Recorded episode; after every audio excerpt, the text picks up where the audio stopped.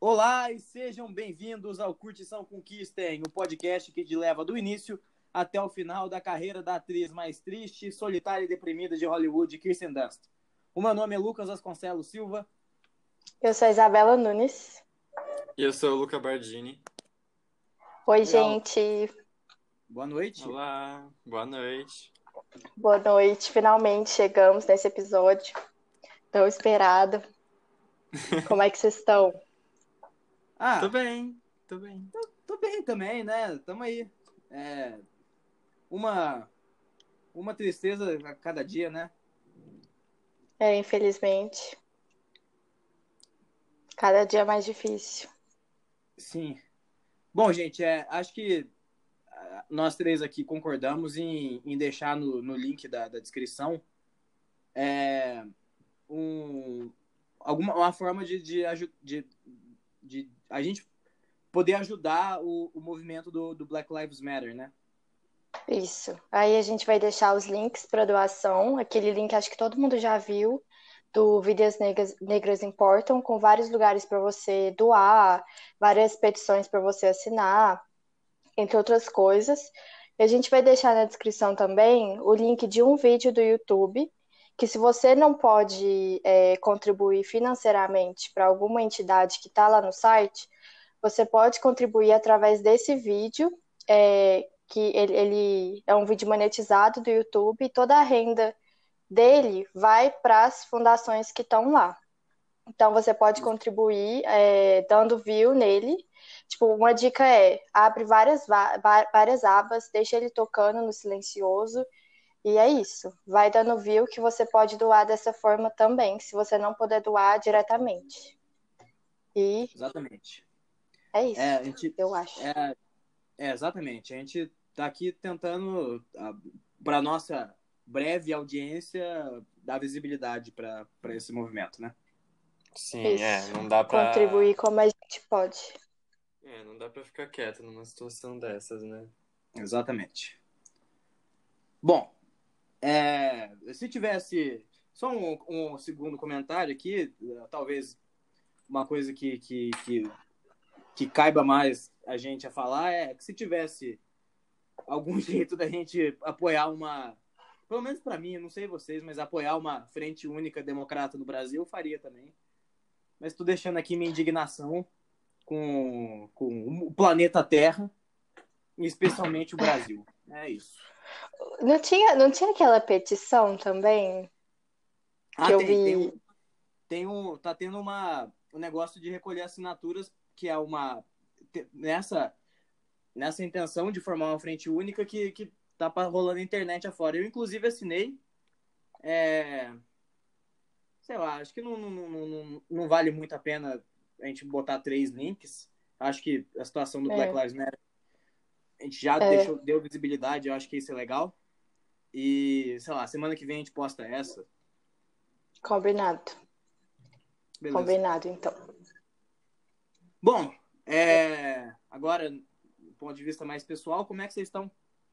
É, alguma comidinha nova que vocês fizeram? E aí? Eu parei de cozinhar esses dias. Agora eu tô entrando na minha fase mais. Mas não sei. Porque eu já passei por todas as fases da quarentena, né? Acho que todo mundo viu aquele tweet falando, tipo, ah, a fase de ver live, a fase de fazer exercício, a fase de cozinhar. Eu já passei por todas essas. Completamente, cumpri todas, bonitinho. Agora eu tô entrando em uma que eu não tô sabendo identificar direito o que que é ainda não. Mas já me afastei um pouco da culinária. E O que você tá você? fazendo? Eu? Nada, né? Ah, nada, eu tô escrevendo umas coisas para alguns lugares que me convidaram para escrever. E tô vendo uns filmes também, só. Fora isso, nada. Vocês. chique.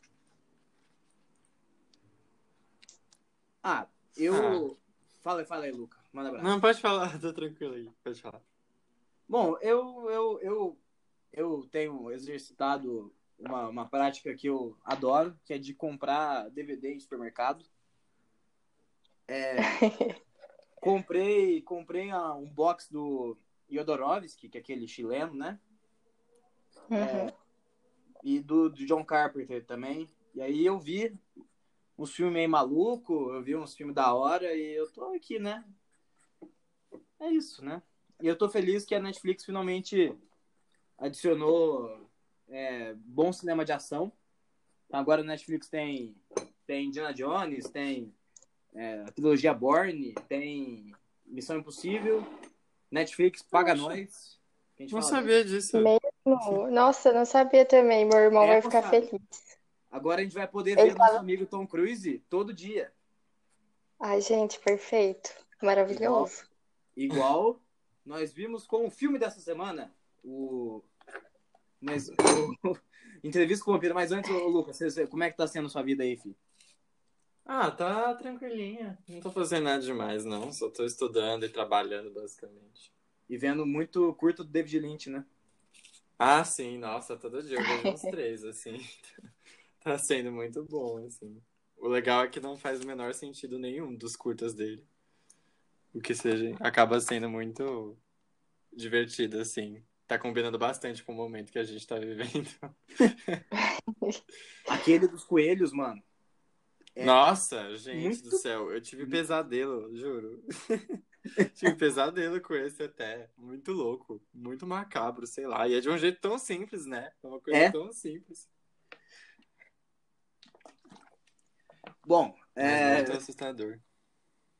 então, moçada, o, o que a gente vai fazer hoje, a gente vai falar do filme Entrevista com o Vampiro, dirigido pelo Neil Jordan, é, que é um, é um cara que ganhou, já ganhou Oscar, né? Ganhou Oscar de melhor roteirista, melhor roteiro, pelo filme.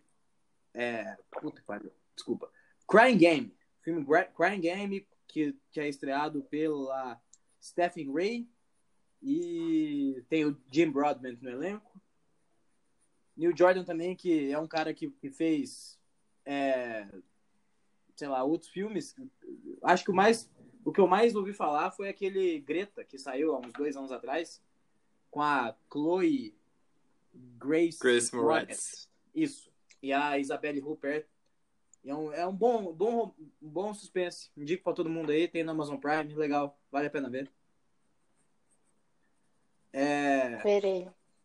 E é isso. Entrevista com o Vampiro. Bom, ó, impressões iniciais aí, pessoal. Oh, de novo, acho que e a nossa lista de gostos, né? Acho que ela vai permanecer intacta por um tempo, pelo que tudo indica. Vi- o Luca gostou menos, o Bigode gostou mais, e eu fiquei no meio, como sempre.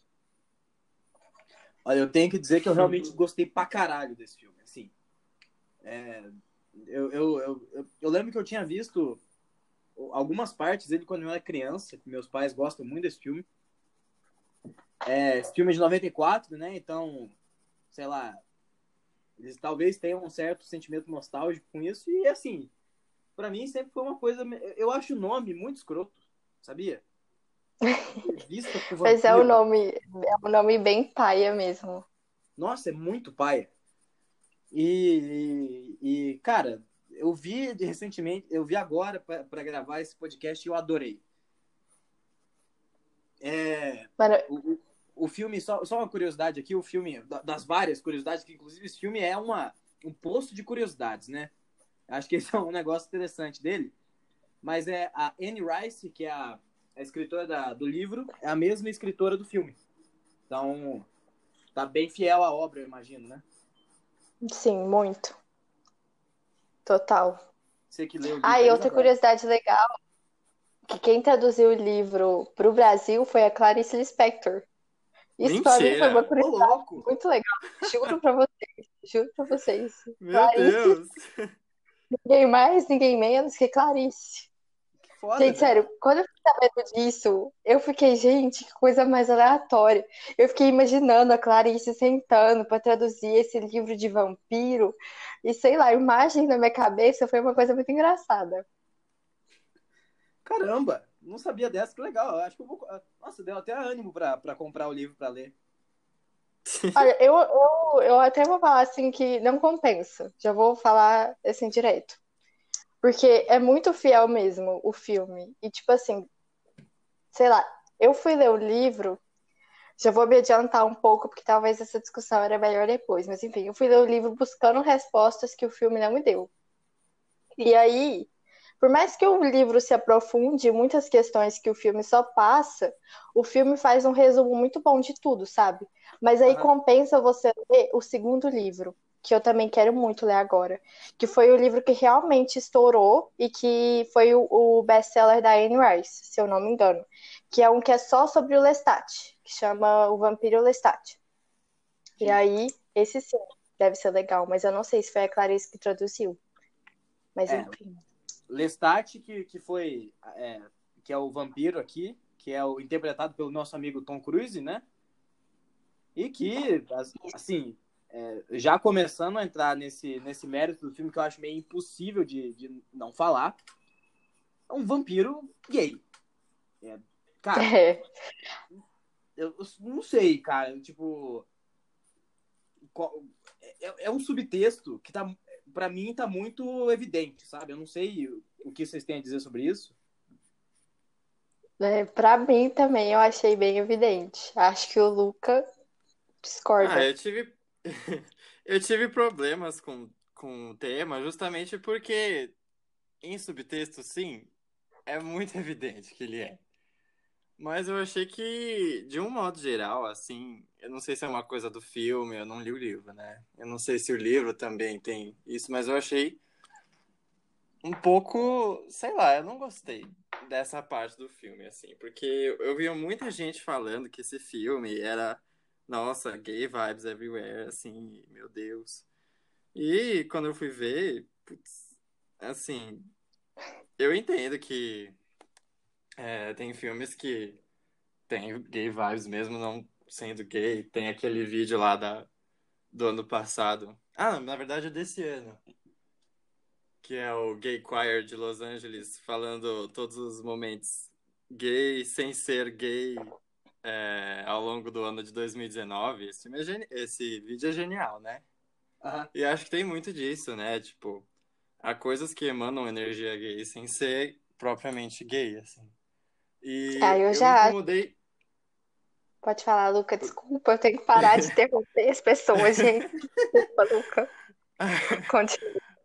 Aí, é, esse filme me incomodou muito porque, assim, isso não só nessa questão, mas em várias outras, assim, ele tá quase lá pra mim em muitos sentidos, assim, sabe? Eu acho que ele quase atinge muita coisa. E me irritou muito isso dos vampiros serem, obviamente, gays ou, sei lá, bis ou qualquer coisa assim. Eu tenho curiosidade, sei lá. Uma coisa que eu fiquei pensando também é, tipo, mano, imagina você ficar anos e anos vivendo e vocês só ter uma versão, assim, do que que é a sexualidade, assim, deve ser uma coisa meio... Uma hora ou outra você vai experimentar de tudo. Verdade. Mas... é, Eu não achei... Tipo, eu achei muito... Eu fiquei, sabe, esperando aquilo, assim, sabe? Eu, eu via eles tendo aquelas conversas, aquele clima, tudo tal, e nada acontecia. E tudo bem que ah, tem a questão de, de o próprio ato de matar é uma é um vai uma alusão ao, ao próprio sexo, mas eu, eu senti muito pouco. Eu senti muito pouco. E eu acho que eles podiam ter usado muito mais. Muito, muito, muito mais nesse sentido, assim. Eu acho que a tensão sexual, por exemplo, era muito mais forte entre a Cláudia e o Luí do que entre o Luí e o Lestat, entre o Luí e o Armand, né? O do Bandeiras é o Armand. É, isso. Ó, Então, tipo assim, com uma criança, tudo bem. em- Criança entre aspas, né? Porque tá, é interpretada por uma criança, mas ela tinha mais de 40 anos, né? Quando a tensão sim. sexual É. começou. E tudo bem eles, eles terem tudo aquilo, mas na hora de dois homens é aquela coisa meia bomba. Eu achei, eu fiquei meio decepcionado nesse sentido, assim. Acho que eu também fui com uma expectativa de ser uma coisa assim muito muito explícita, assim, sabe? Não sei. Eu achei que ia, ia acontecer algo em algum momento, tipo, ia se consolidar algo em algum momento e não rolou. E é, eu não sei se também dá pra dizer que o, o Lestat é gay. Tipo, por mais que ele tem essa coisa, assim, isso é meio estereótipo. E você vê, eu não sei se dá para dizer assim, tipo, por mais que ele emane essa energia, eu não sei se dá para dizer que o Lestat é gay. Para mim, em boa parte do que do que me foi apresentado dele, ele é só metrosexual, assim. Ele tem esse jeitão mais daquele jeito lá. eu, eu, eu acho que realmente o Lestat é o que menos entra nessa vibe gay. Para mim é mais o Louis e o Armand. Porque o Lestat ele é mais, como é que é aquela palavra? Dandy? Essa é a palavra do jovem rico da época. É isso. É, é, tipo, é, eu só achava ele é, extravagante, vai, vamos dizer assim, um, é. um jeitão Afetado. extravagante, assim, e e sei lá, tipo, o povo considerar ele ele um ícone LGBT, eu acho acho fraco. acho que poderia é. ter sido mais. Poderia ter sido muito mais, é. assim. Ainda mais com esse com esse tema de vampiro, que dá para fazer muita coisa. É, concordo. É... Acho que nesse momento é bom a gente fazer uma mini sinopse, né, do filme. Sim, né, sim, explicar é bom dar uma contextualizada quem é Lestat, quem é Cláudio, quem quer dizer o quê. Enfim, é, essa história, eu, eu vou resumir. Peraí, Isabel, eu vou fazer uma proposta. Para a gente falar da sinopse, vamos pegar a, a Wikipédia e ver o que ela fala da sinopse. O que, que vocês acham? Ah, acho legal. Aí, aí a gente vai comentando por meio, assim, e, e, sei lá, a gente acrescenta coisas. E aí é, é legal. Eu vi isso num outro podcast que eu ouço. E parece que organiza um pouco a discussão, é interessante. O que vocês acham? Acho legal. Pode ser, pode ser. Eu tô procurando aqui. Vocês estão me escutando ainda? Sim. Porque às vezes quando eu saio, é... minha voz some. Não. Tipo, quando eu saio não. da página. Tô ouvindo, super. Tá, eu tô aberto aqui, eu posso começar. Tá bom. Então, o filme conta a história de Louis de Pointe du Lac, que é interpretado pelo nosso Brad Pitt, Inclusive, a linha capilar do Brad Pitt nesse filme tá perfeita, velho. Retinha. o cara nunca vai ficar careca. Bom, ele é um vampiro que foi transformado no século XVIII por Lestat de Lyoncourt, que é o Tom Cruise. Quanto Lestat acredita que deu a Louis a maior dádiva que pode existir, este acredita que, na verdade, foi condenado ao inferno e só encara a morte como válvula de escape, enquanto o medo o aflige. Caramba, essa, essa sinopse tá bem escrita, hein? Pior que tá. É, mas está errado. Eita. Porque ele não, não chega a encarar a morte como válvula de escape. Porque, na verdade, ele é covarde, né? Tipo, ele, ele às vezes considera que quer voltar a ser humano, mas não que quer morrer. Sim. A não ser antes de virar vampiro ou bem depois, quando acontecem algumas coisas que eu não posso contar, senão é spoiler. Mas enfim, tá não concordo com essa parte. Bom, tudo bem. Pra, mim também, ele, ele, ele, ele, ele, ele encara os assassinatos dele com, tipo, um peso absurdo. É esse que é o ponto, né? Ah, sim. Uhum. sim. É, uhum. aí, ó. Ele passa sua vida imortal à procura de um significado para a sua condição. Ou pelo menos algum outro de sua espécie. Certo? Sim. Certo. E agora que entra a parte relevante a nós, né? Sempre relutante em tirar a vida de seres humanos, Louis, no início, se alimenta apenas de animais. Um dia, porém, não resiste e morde uma garotinha, Cláudia, que é a nossa Kirsten Dunst. Inclusive, abre, vou abrir um parênteses aqui para falar que, puta que pariu, eu nunca vi uma criança atuar tão bem na minha vida. Mano, ela tá incrível, ela tá incrível, incrível nesse Sim. filme. Ela tá muito bem. Ela é, é domina é, assim, o filme inteiro. É, cara, é o primeiro filme que ela fez, que ela tem um papel mais, né? Um papel, de um papel né? considerável, né? né? Significativo. Exato. E, mano, é, é bizarro. Ela lança monólogo, xinga o cara. É muito louco, velho. E, e, e, é, e, é, e, tipo, você consegue perceber que, à medida que o filme vai passando, ela, porque o, a, a Kirsten, a Cláudia, né, ela é mordida, ela tem, sei lá, seus 10 anos, sei lá, 9 anos, não sei. E E aí, a partir disso, ela não vai crescer mais fisicamente, mas ela vai amadurecendo a mente dela, né? E aí você consegue perceber Uhum. que, tipo, na atuação dela, ela tá crescendo, continuando num corpo de criança. Mano, isso pra mim é genial. Uhum. Concordo. Ela tá e- incrível. ela tá muito incrível e, inclusive, a curiosidade também, essa foi a única indicação pro Globo de Ouro que ela teve saindo de um filme. Ela teve Nossa. mais... Mesmo? Sim, ela nunca foi indicada pro Oscar, né? É, nunca foi indicada pro Oscar e pro Globo de Ouro foi indicada três vezes, é, duas vezes por série. Uma vez em 2016 por Fargo e a outra em 2020 por On Becoming a God in Central, Central Flo- Florida, que é uma série que ela tá fazendo nova aí. Mas sim, de, de indicação é a única de é a única dela quando ela era criança. Que coisa, hein? Ela, ela soltou uma declaração agora, há, há- há algumas semanas atrás, falando que ela, ela, ela se sente excluída da academia, né? Não sei se vocês viram isso. Ah, eu vi. Vi sim. Nossa, não vi? Depois me manda. Não vi, É, deixa eu pegar aqui a. É, Kristen Dunst excluída da academia. Vou pesquisar no Google aqui só para ler a. a... Uhum. Eita, peraí. Bom, Gente, enquanto isso, eu vou. Hum. não, Abriu? Não, nada, só vou pegar outra cerveja. Eu tô fazendo barulho andando? Não, Tá bom. Se eu estiver fazendo barulho, fala. Bom, é, não achei aqui, mas ela falou que se sente injustiçada e eu acho que ela, tem- ela tem razão. Né? Ah, sim, não. Tem total razão. Tá, agora tá fazendo barulho. Pronto. Ai, gente, desculpa, foi uma péssima ideia. Eu achei que. Não sei porque eu achei que isso ia dar certo, mas eu achei que ia. Desculpa, Lucas. Tudo bem, tudo bem. É, bom,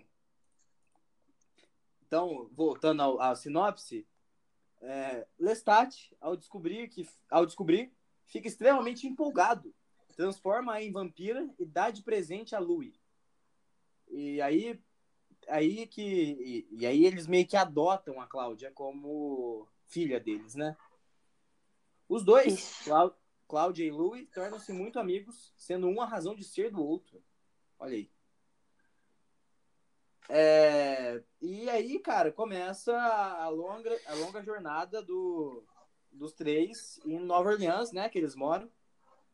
Matando gente, morando numa casa e tocando piano. Tem uma montagem muito legal, que é da Cláudia, meio, meio não sabendo controlar os poderes dela e a fome dela, matando todo mundo, né?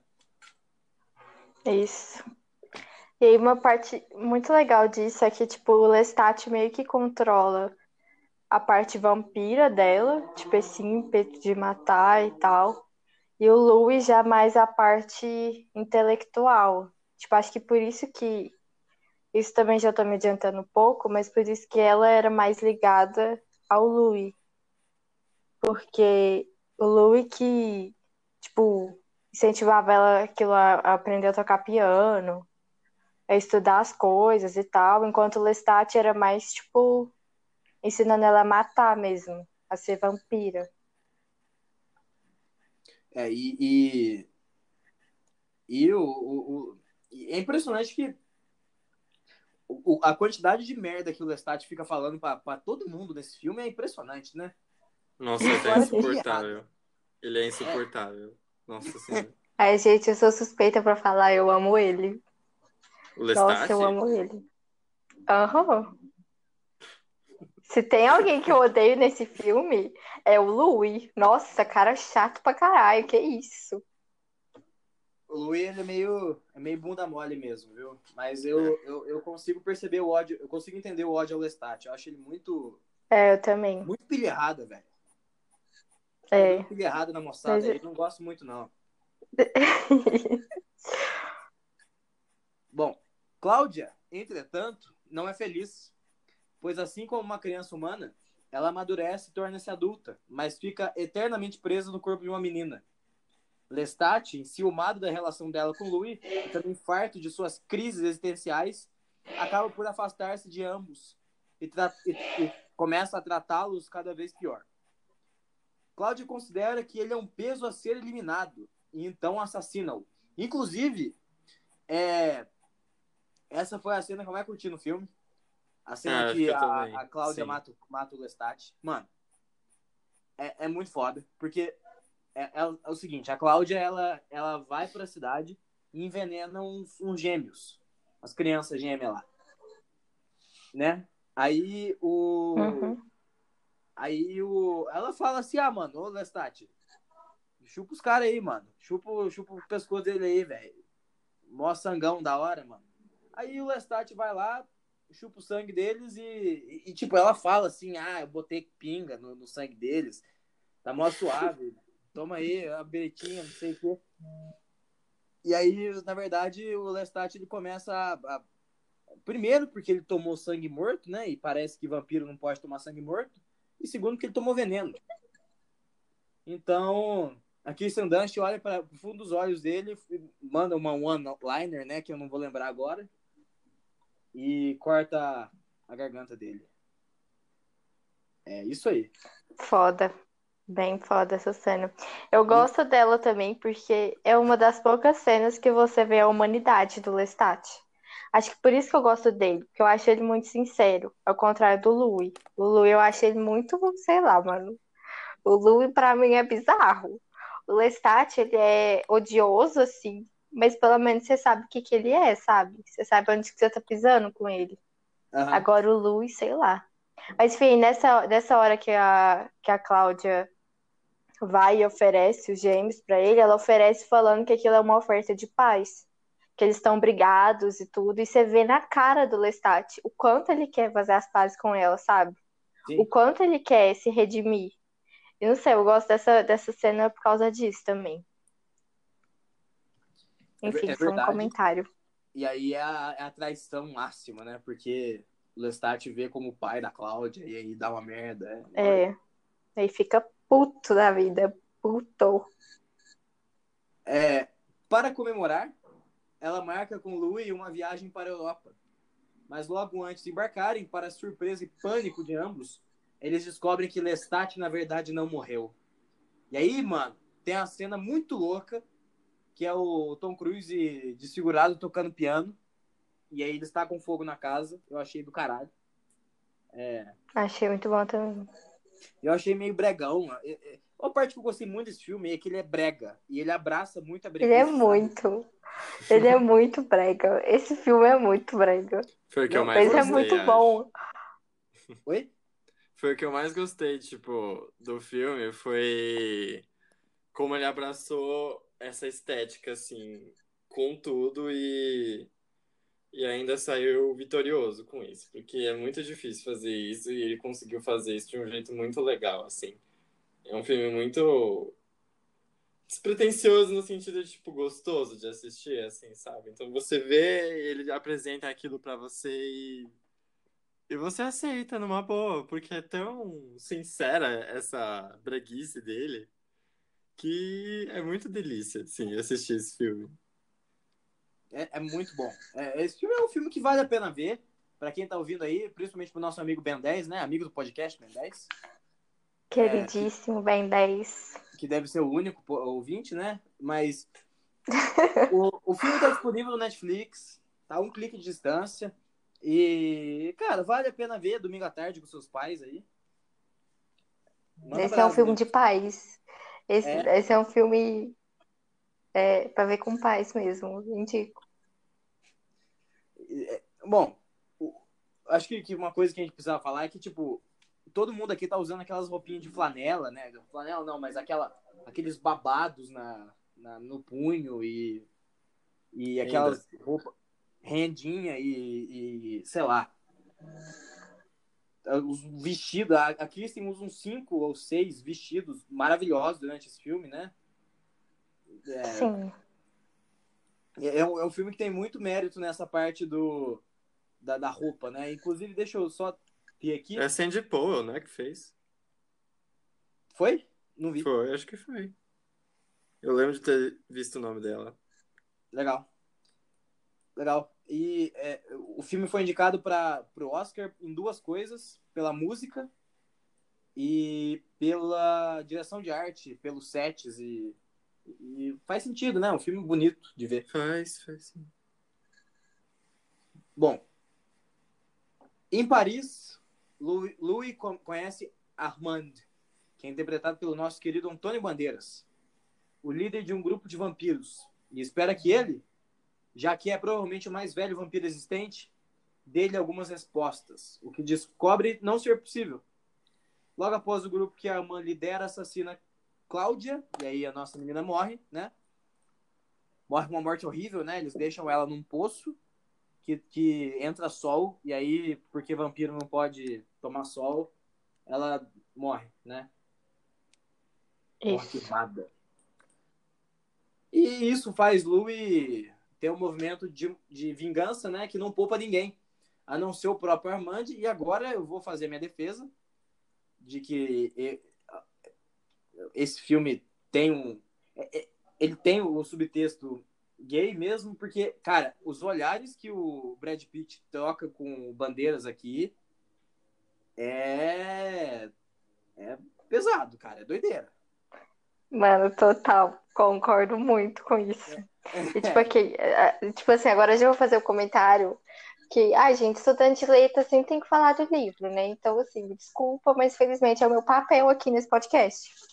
Enfim, Mano, no livro é muito explícito. Tipo, não, não é explícito assim, tipo, escancarado. Mas é muito, muito, muito pesado a tensão entre o Lu e o Armand. Tipo assim, é muito óbvio a tensão homoerótica ali, sabe? É muito óbvio. E no filme também. Porque, tipo, antes de ler o livro, eu já tinha visto o filme. E eu já tinha sentido essa mesma coisa. Do livro só ficou muito mais escancarado, assim. Mas eu defendo que o filme tem uma, uma tensão implícita, mas muito clara, de homoerotismo. Eu acho que entre todos os personagens, acho que nenhum escapa. Quer dizer, homoerotismo entre todos os personagens não, mas erotismo entre todos os personagens, sim. Ah, eu acho que tá. nenhum escapa.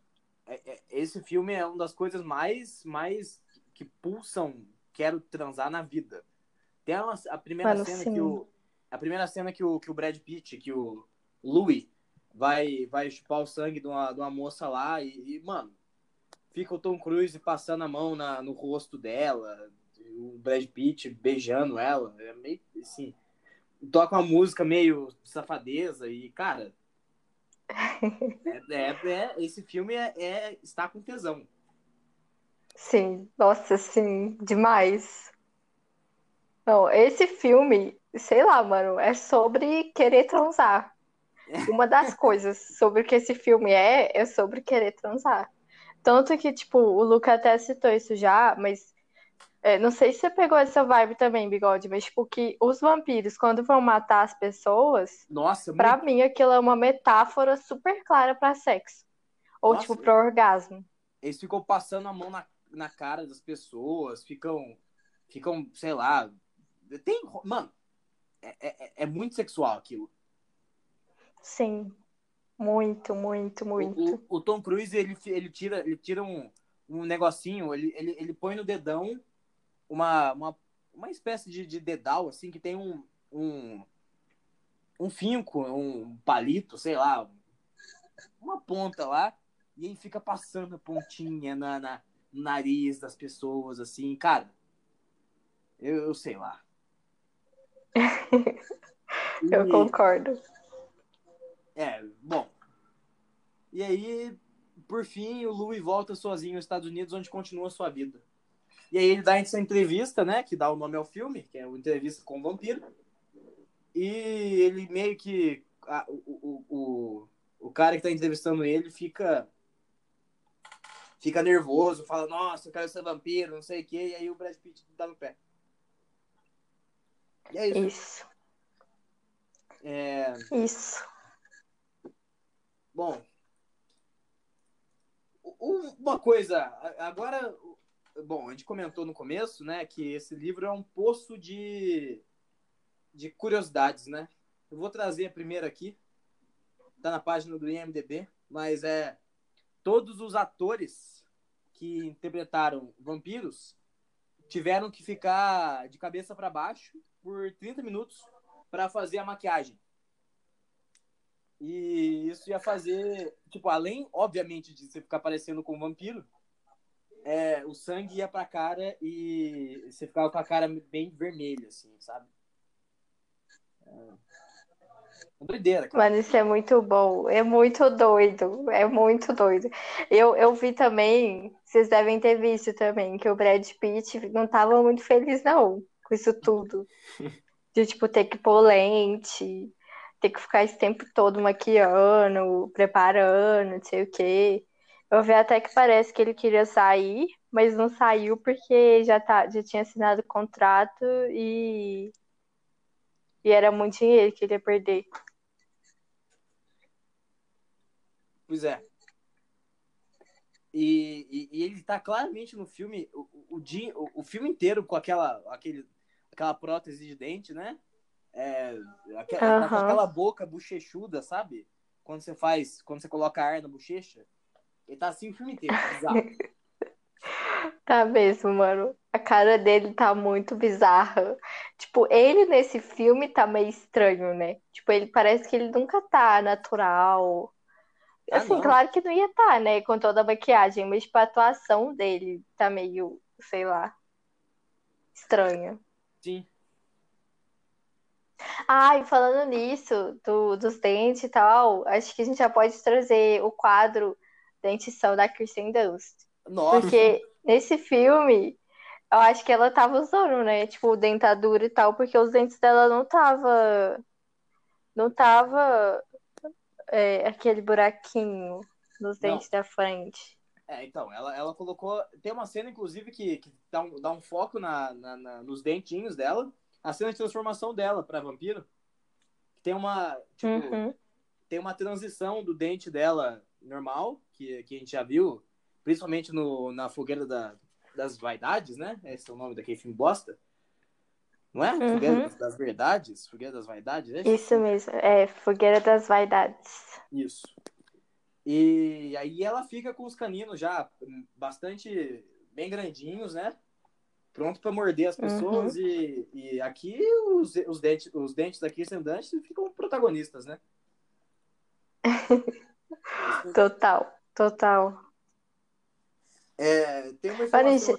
Oi, pode falar, Isa. Ah. Já citando, é porque você falou da fogueira das vaidades, a gente tá falando de curiosidades e tal.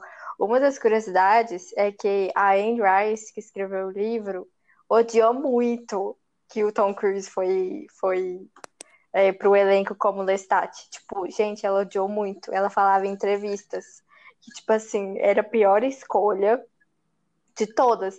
E aí no IMDB tá escrito lá que uma dessas entrevistas, ela falou que era o pior erro de de casting, como é que fala casting em português? Sei lá, de, de, de montagem de elenco, desde o Fogueiro das Vaidades. E a hora que eu vi isso, eu achei muito engraçado. Porque a gente falou um bocado disso aqui, de tanto que esse filme foi horrível de elenco.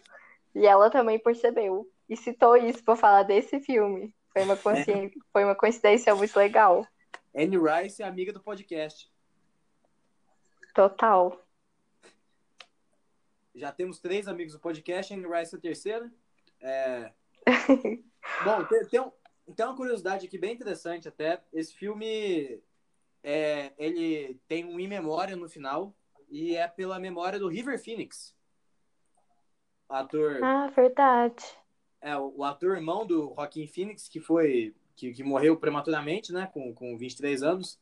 E ele ia ser o cara que o Christian Slater faz é um, é um lacaio do Antônio Bandeiras. Ia ser o River Phoenix. Então. Christian Slater é... não é o que tá entrevistando? É? É. Ah, nossa, então não sei. Eu, eu não tenho a mínima ideia de quem seja. É ele mesmo, caralho. Eu não tenho a mínima ideia. Nunca tinha ouvido falar desse cara. Ele fez é, Mr. Robot. Foi. Hum. É, eu não vi Mr. Robot. Porque eu fiquei com, com preguiça do cara do Queen. Bom.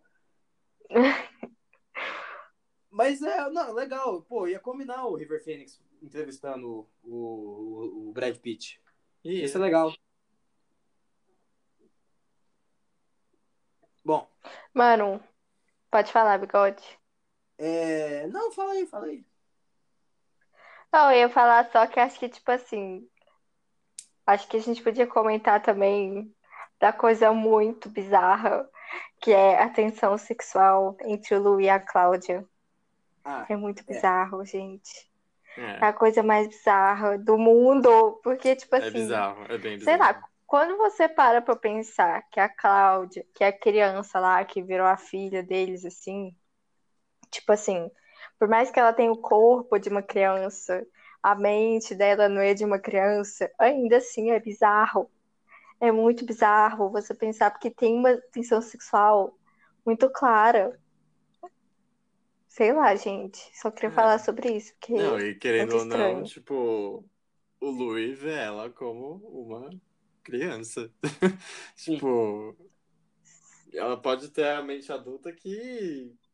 maior mente adulta do mundo, mas ele sempre vai enxergar ela como uma criança. E, ele, e ela sempre Sim. vai olhar pra si mesma, tipo, no corpo de uma criança, e ele vai ser sempre um corpo adulto e. Sei lá, achei bem, É. bem esquisito. Só que ele não vê, ele não vê muito ela como criança, né? Porque É, não, digo, Né? ver como uma criança, tipo, quando ele olha É. pra ela, é uma criança que está ali. Tipo, ele vê um corpo de uma criança. é, O, o, o, o, que, o que tem, a gente tem de, de informação sobre isso é que, na verdade, além de tudo, né, rola um beijo, o que é mais esquisito ainda, né? Uhum. É um, é um, Uhum. é um- não chega, é um, é um selinho, assim, porque também, puta que pariu, né? Tudo tem limite. assim. é, E, e a Nossa. Kirsten, ela, ela já deu entrevista falando disso, né? Ela fala que, porra, mano, foi, foi nojento, né, pra ela. Tipo, é, ela tinha 11 anos na época que ela, que ela gravou o filme e o, cara, o Brad Pitt tinha 30, sei lá. É, e, cara, esquisito. Ela falou, nossa, eu odiei muito porque, sei lá, eu não, eu não queria, tá ligado? Ela, fa- ela fala É, que gente. ela via o Brad Pitt como um irmão mais velho e não gostou de beijar ele. E também Bizarro, porque ele era muito mais bizarro. velho que ela. É, muito bizarro. credo. Esse filme inteiro, se tem uma palavra pra definir ele, é bizarro. Tipo, a vibe dele é uma vibe bizarra, assim, você não sabe direito. Ah, Tipo, Putz, tem, é, fala- nesse negócio tem uma cena que o, o quando a Cláudia e o Louis vão pra Europa, eles vão acabam indo num, num teatro, né? uhum, E aí esse teatro é um, cara, é um teatro de vampiros. E aí pensa numa parada bizarra que tá rolando no palco. é muito É bizarro. gente morrendo, é um negócio pesado, cara. É tipo, nossa, sei lá, muito bizarro. Não sei lá, esse filme é bizarro. Só que uma coisa que eu gosto nele, já saindo um pouco dessa bizarrice, é que é um jeito muito original de falar sobre vampiros. Porque, tipo assim, eu vou, vou copiar aqui minha review do Letterboxd. A primeira metade desse filme é uma alucinação coletiva. É tipo assim, todos os estereótipos de vampiro que você vê, tipo assim, sei lá, uma maluquice vampírica.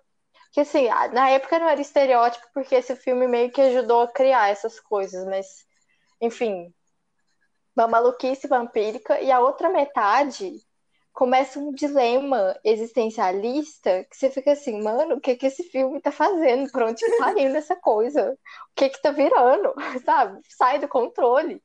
E tipo, sei lá, por isso que eu falei que eu fui ler o livro buscando respostas. É, Nesse sentido, eu acho que eu imitei o Louis. Porque o Louis quer ir atrás de outros vampiros, de, de outras pessoas, porque ele acha que o Lestat é, segura informações dele. Que, tipo, o Lestat tem respostas que ele quer e que não vai dar pra ele. Então, ele vai para os outros vampiros, buscar outros vampiros para receber essas respostas que ele quer. Eu acho que eu fiz a mesma coisa. Eu fui ler o livro querendo respostas que o filme não me deu. E o resultado foi igual ao do Lu, não achei nada. Não tem resposta.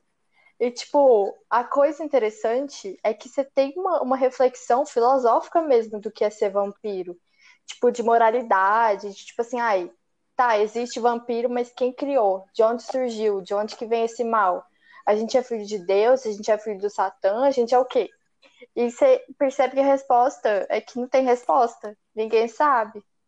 Não, não, tem como saber se Deus criou, se o diabo criou, se é bom, se é mal, sabe?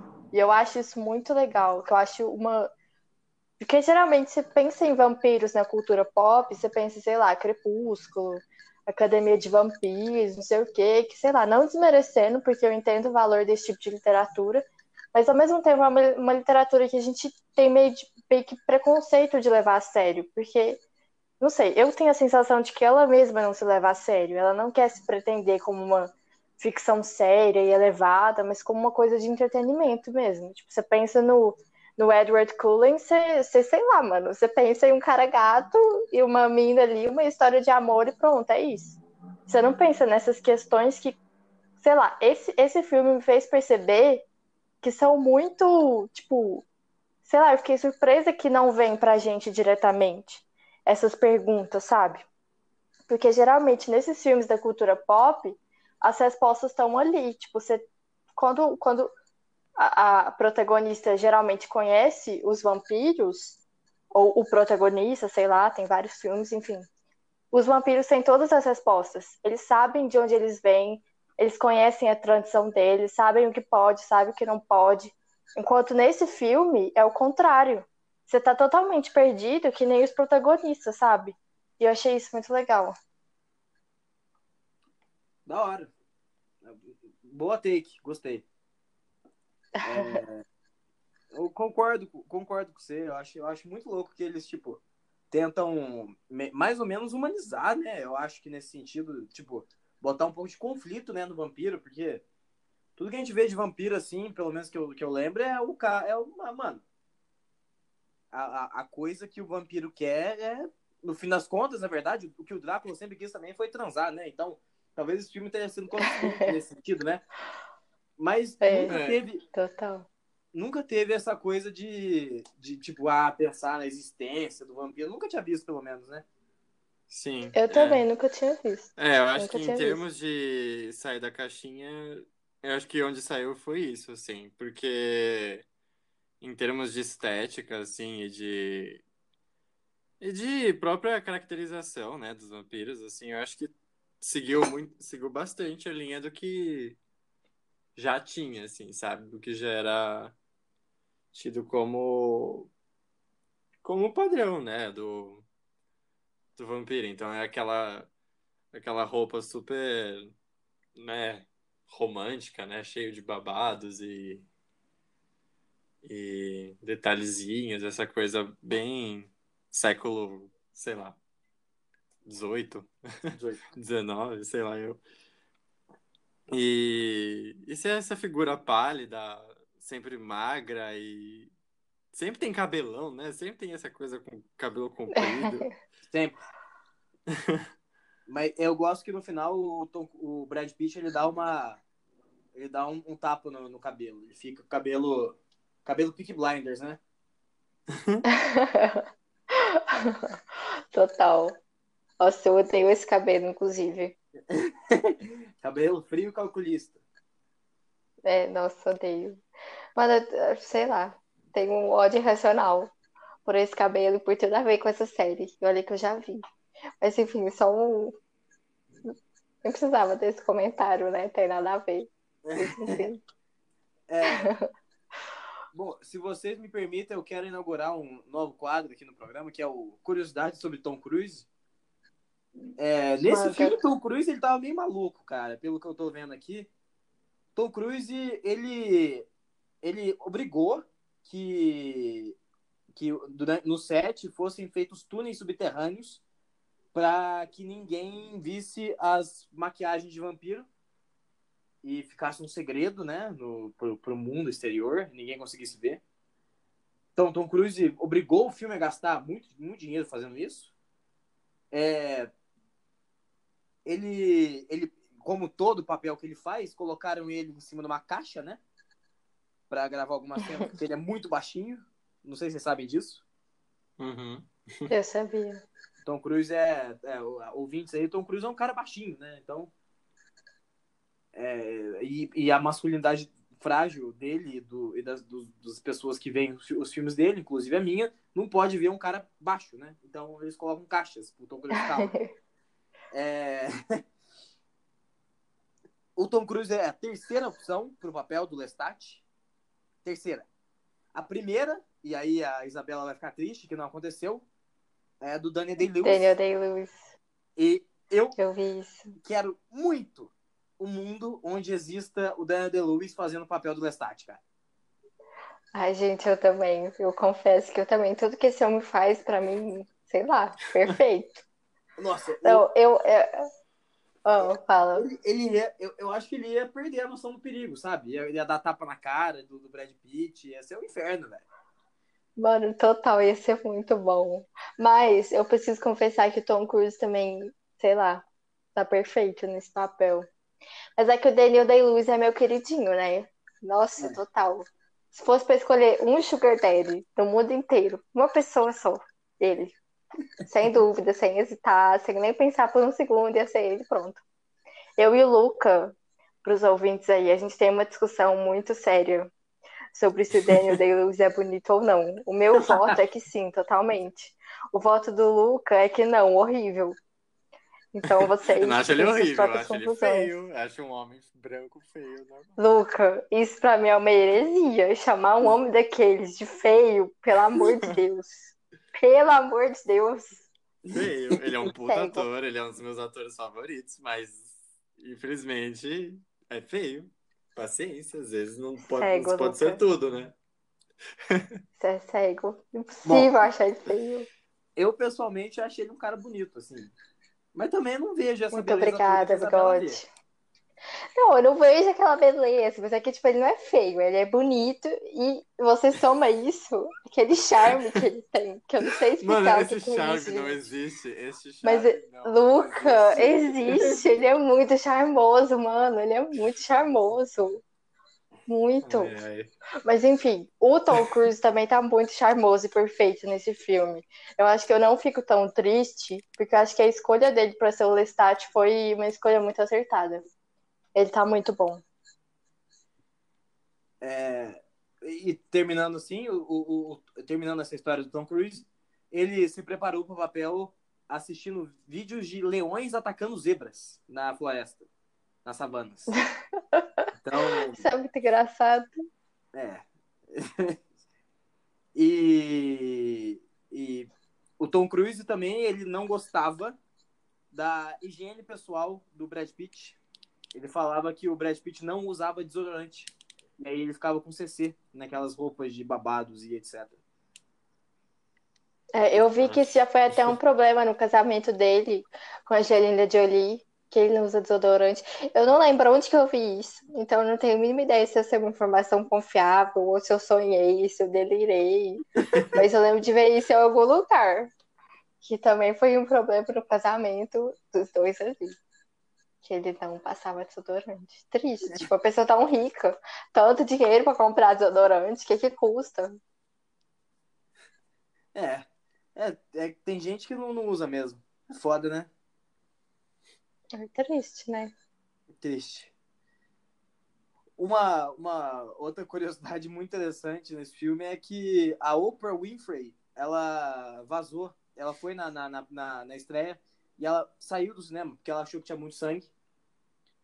É... Eu, é- é- eu, eu achei bastante sangue, inclusive 56 pessoas morrem nesse filme.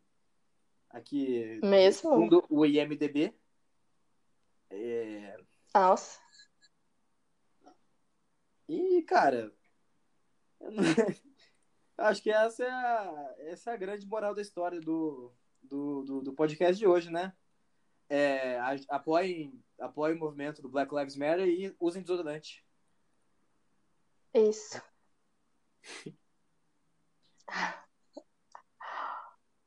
Ah, bom, E aí, algum. algo- Bom, fala aí, fala aí, Isabela. Nada, eu ia perguntar se alguém tem mais algum comentário sobre.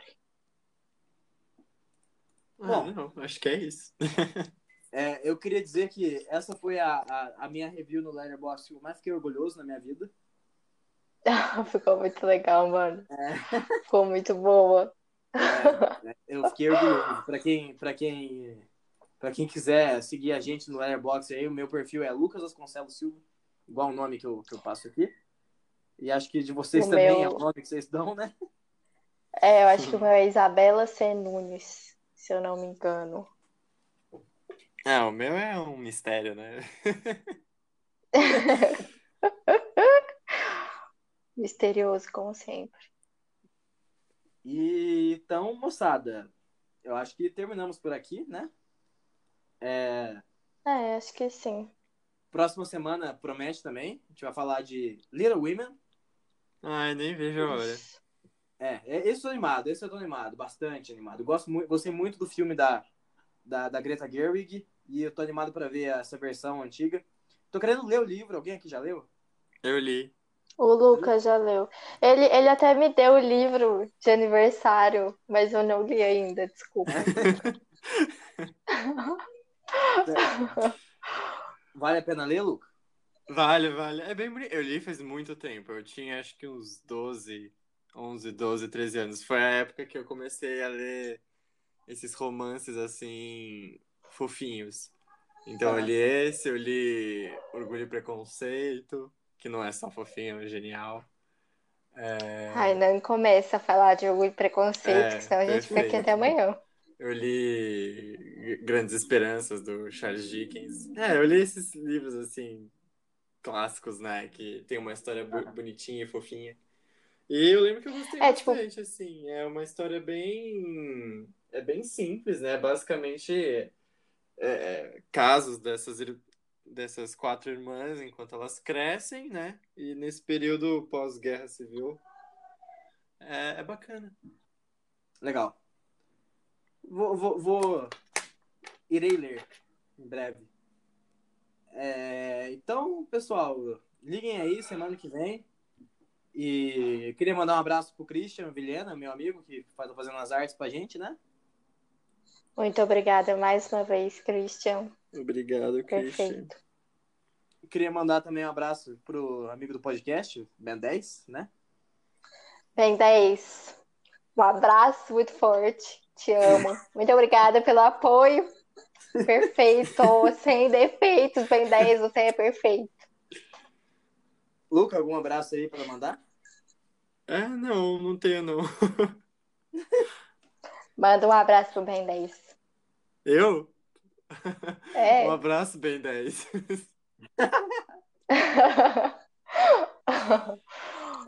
eu, acho, que é, acho que é isso.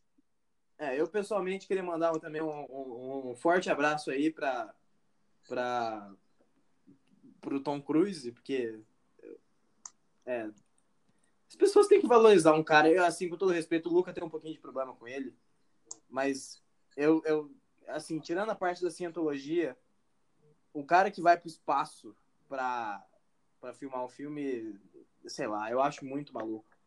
Tem que, eu, eu, Eu admiro concordo. Eu concordo.